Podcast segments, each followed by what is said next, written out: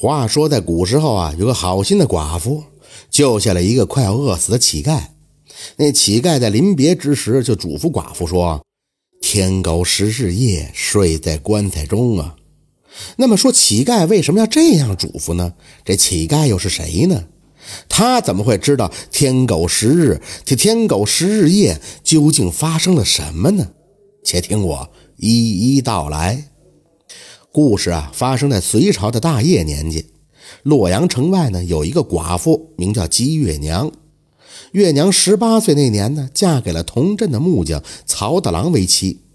曹大郎啊，经营的有一家棺材铺，小两口日子呢过得还算是安稳。婚后的第二年，姬月娘就给曹大郎生了一个儿子，取了个名字叫曹善宝。可是不幸的是啊，曹善宝八岁那年，曹大郎突然的得了一场疾病，不长时间就撒手人寰了。姬月娘子安葬了丈夫之后，带着儿子辛苦的度日。好在这曹大郎在世的时候，做了不少的棺材存放在家中，只要卖一口棺材，就足够娘俩一个月的开销。有一天呢，月娘从田里耕作回来，看见有个乞丐就晕倒在了自家门前。月娘心地善良。平日里呢，也是最见不得人受苦。他几步走到乞丐跟前儿把这乞丐搀扶到了家中，灌了些温水，那乞丐也就渐渐苏醒过来了。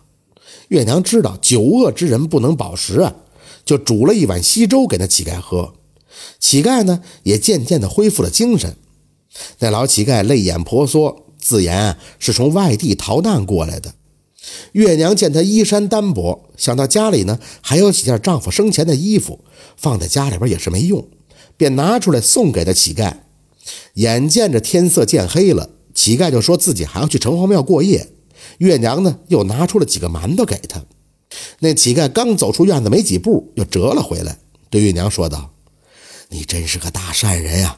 我给你说一言，希望你谨记在心呐。”中秋节过了以后的第三天，会有天狗食日。晚上啊，你就睡那儿。姬月娘一看，那乞丐指着院中那口大棺材。月娘疑惑的就问：“老伯，您是说让我睡棺材那儿？”那乞丐就说：“对，在棺材下边钉两根一丈长的横木。那天晚上，不论发生什么都不要看。”说完了，那乞丐就一瘸一拐地走出了院子，消失在了夜色之中。自打那儿以后，姬月娘就再也没有见过那乞丐。日子一天天的过去了，转眼就到了这年的中秋佳节。这洛阳城内外是热闹非凡呀，到处都是走亲访友的百姓。然而，到了中秋节以后的第三天正午，还是晴天白日，忽然间大地就漆黑成了一片。这时有人大喊：“啊，不好了，天狗食日喽！”人们慌张不已，纷纷的燃放鞭炮、敲击木盆、铜锣，企图着吓走的天狗。约莫半炷香的时间，大地重见天日，百姓们欢呼一片。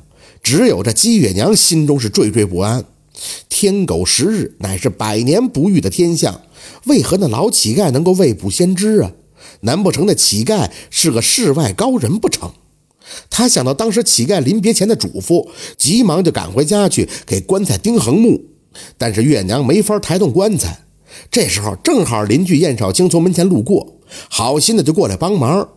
那燕少卿呢，自幼是个孤儿，靠砍柴为生，长得是孔武有力。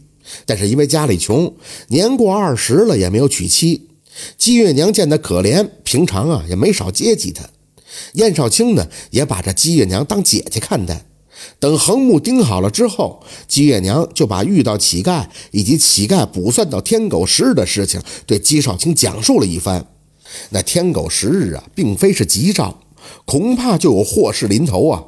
于是就让这燕少卿也躲进了棺中。当时月娘家里边还有那么几十口棺材，月娘呢就想把她的邻居们全都叫过来，躲到棺中避祸。邻居们却都说：“月娘想卖棺材，想疯了吧？想把这棺材卖给活人是怎么着？”这当天晚上，月娘跟儿子善宝躺在了一口棺材当中，这燕少卿则躺在了旁边的棺材当中。两口棺材都用横木固定好。到了半夜时分，雷声阵阵，下起了瓢泼大雨。忽然就一声巨响，棺材猛烈的抖动了一下。季月娘他们感觉到晃晃悠悠，好像在坐船一般。不知道过了多久，外边雷声停息，燕少卿呢推开了棺材盖，这才发现自己身处一片汪洋之中。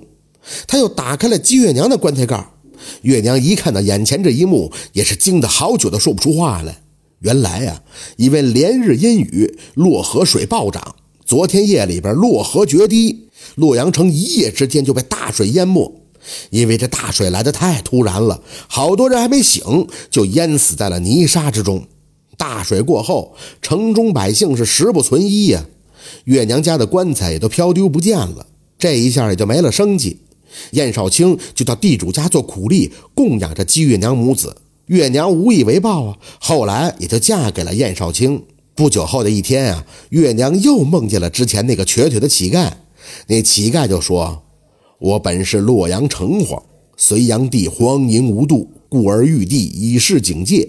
我扮成乞者度化世人，见你心地善良，故而出言救你。”那燕少卿也是德厚之人，往后余生，你们夫妇应当弘扬良善，教化世人。说罢，那乞丐就消失不见了。月娘这才发现，竟是南柯一梦。正好月娘要起夜，走到院里的时候，就看见墙角的地方微微的亮着白光。他马上就喊来少卿一块去看，发现墙角那儿竟埋着一坛子奇珍珠宝。那坛子本来埋得挺深，不知道什么时候上面的泥土就被雨水给冲开了，在月光的照耀下，珠宝也反射出耀眼的光芒。